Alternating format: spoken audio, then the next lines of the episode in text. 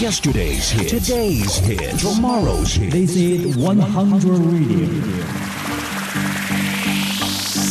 FM 一零零，打造最具创新的高效广播传媒。它与其他电台截然不同。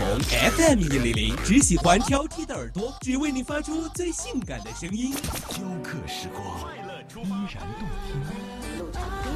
我们与世界流行同步，青春时尚无限活力，尽在 VOC 广播电电电台。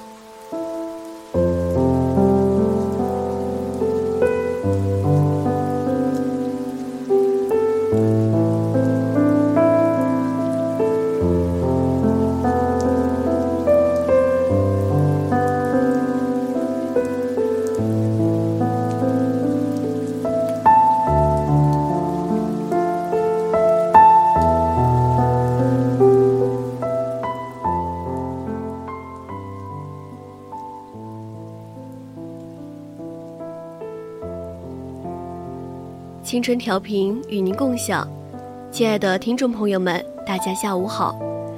您现在正在收听的是 FM 一零零 VOC 广播电台，每周天至周四为您送上的文汇留声机。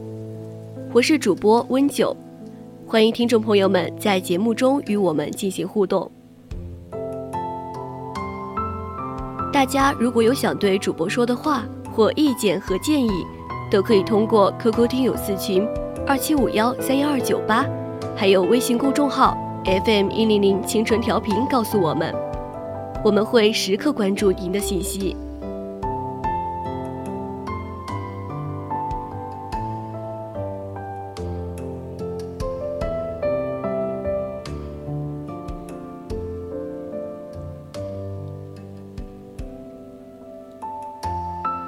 宇宙尽头呼唤爱，看宇宙边际俱乐部有感。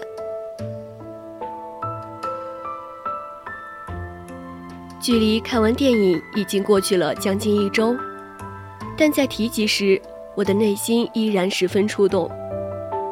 刚开始吸引我的是一位博主的视频，他说这部电影他好喜欢，于是我独自一人走进了电影院。开始看这部获得平遥国际电影展提名的科幻片，前四十分钟的荒诞与幽默，让我开始期待主人公老唐的期待，失落他的失落。当最终老唐找寻到他想找寻的东西的时候，我似乎也拥有了实现毕生理想的雀跃，我潸然泪下。贫乏的文字完全无法表达出我为什么哭。直到我看到这样一句话：我用一个宇宙般辽阔的深情与孤寂，向飞鸟寻一个人生的答案。答案落在纸上，却是自己的名字。原来，比科幻片里的星辰大海更加绚烂的是对星辰大海的向往本身。如果从电影名字开始讲起，那我一定会说起这部电影的英文名《Journey to the West》。老唐的唐，以及让他醒悟的那个年轻人，孙一通的孙，是对应了《西游记》里的两个人物。而他们的这趟探索之旅，就像是西天取经一样，历经了艰难险阻。如果让我介绍人物，你会发现，他们都是一类人。李彩式的人物唐志军，配上片头的第二圆舞曲，一种理想主义，怀着热烈的情感，在巨大的悲剧里狂欢，在痛苦和绝望里产生美好又盛大的幻觉。这大概就是形容他的判词。爱写诗的孙一通，就像是上天派来感化唐志军的人物一样，就像《西游记》里孙悟空对唐僧的开悟，还有一路上陪伴老唐的秦彩荣，爱喝酒的腊日苏，有着好奇心的小小。开着没有刹车却写有罗车电话的车的陨石猎人。如果谈台词，那我一定会神情飞舞地向你介绍这部电影的台词有多么让我震撼。老唐说，电视机上的雪花点是宇宙诞生时的余晖。他说，原来我们每一个人，既是存在的谜题，也是这个谜题的答案。还有孙一通写的诗，也让人头皮发麻。如果要讲拍摄手法和技巧，这部电影也是极具特色，大量的手持镜头、跳切、降帧、闪回的技术手段运用，让一切看似那般真实，却又经不起推敲。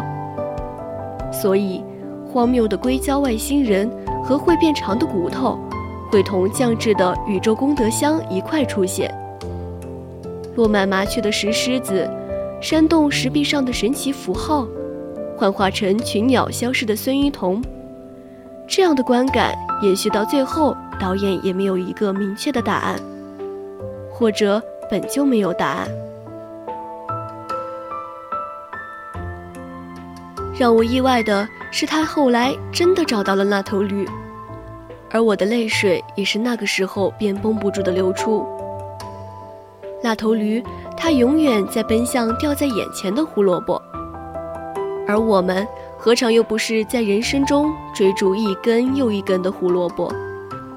只是那根胡萝卜也许比外星人更具体、更实际，并被称为人生意义。胡萝卜随水飘走的时候，那个困扰他的问题。在他的心中，或许已有了答案。民科还是科学？宇宙的意义是什么？还有很多很多问题在其中被提出。但我最喜欢那个有答案的问题。数字太确定了，我不喜欢。或许我还想成为那个宇宙功德箱，因为里面有老唐不顾一切投入的五二零。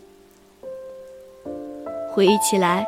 我仍会被影片结尾无限延伸的宇宙画面感动，生化至无限，又回归至个体，谜题就是谜底，这也是为什么我们就是答案。等麻雀落满狮子那日，你所有笨拙的、不为人知的等待，终于在某一刻扎扎实实的降落世界，在千山万水间。在你布满白发的时候，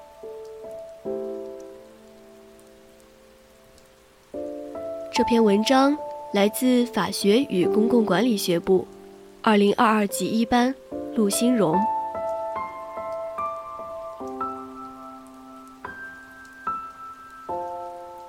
今天的文汇留声机到这里就要结束了，我是主播温九，我们下期再见。